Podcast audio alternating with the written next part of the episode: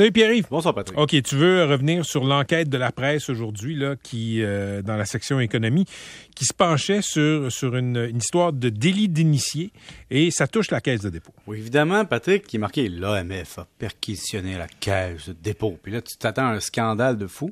Évidemment, un délit d'initié, c'est illégal, Patrick. Disons-le, c'est que tu utilises une information qui n'est pas publique sur une compagnie publique pour transiger et faire un gain ou ne pas faire une perte. OK? Ça, c'est, c'est ça un délit d'initié.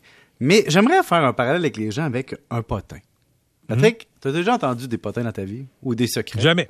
T'as jamais entendu de secret? Non. OK. Bon, un secret, je vais te donner la définition, c'est une chose que les gens répètent une personne à la fois. OK?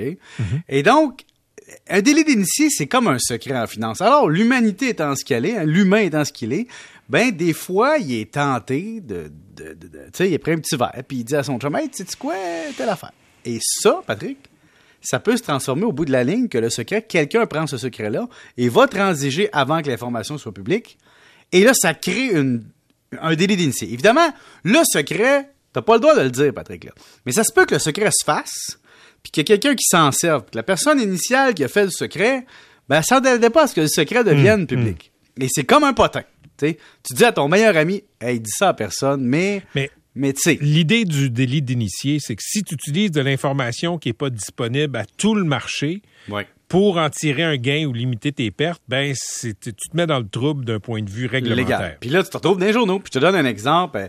Quand je travaillais dans les compagnies cotées en bourse, évidemment, j'étais auditeur, j'avais des informations privilégiées. Je ne pouvais pas transiger comme auditeur externe sur des états financiers que je vérifiais avant, avant leur publication. C'est normal, j'avais de l'info privilégiée. Même chose quand je travaillais dans une banque, il y avait une période de ce qu'on appelait blackout. Tu sais, il y avait, on ne pouvait pas dans cette période-là transiger. Imagine, comme vérificateur externe, un moment donné, j'avais demandé à mes boss, vous devriez me payer plus. Parce que vous m'empêchez de transiger sur à peu près tout ce qui est coté en bourse. Parce que notre bureau est une des quatre grandes firmes mondiales. Évidemment, toujours un, toujours un argument de négociation.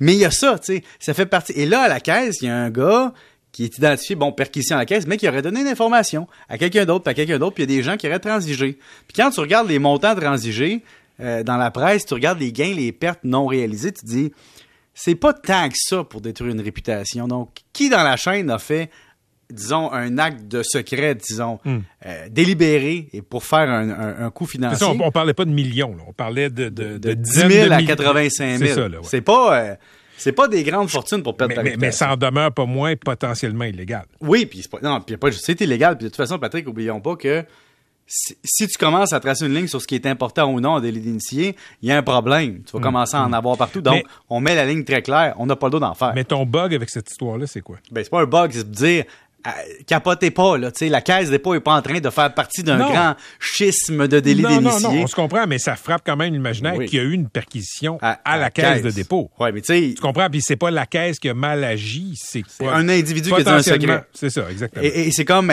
c'est comme quand la personne était débarquée à la caisse, on avait parlé, entendu de la caisse avec Otera, c'est une autre affaire. C'est quelque chose d'un peu moins relié à la caisse, mais c'est quand même quelqu'un qui a pris une information connue à la caisse pour s'en servir ailleurs ou pour la divulguer ailleurs.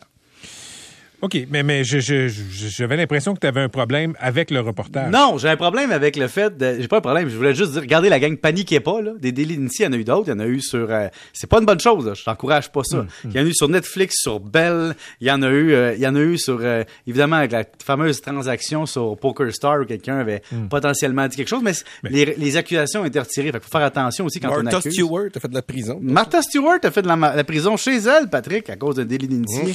Imagine. Quoi? Oui. La crypto-monnaie va régler tous les problèmes. De, Toi, tu te tiens trop avec Pierre Poilievre, je pense. si tu penses que la crypto-monnaie va régler l'inflation, les problèmes dans le monde, l'impôt, puis les nids de poules dans les routes, là, c'est parce que... Hein, c'est parce que vraiment, là, t'écoutes trop de politique américaine canadianisée.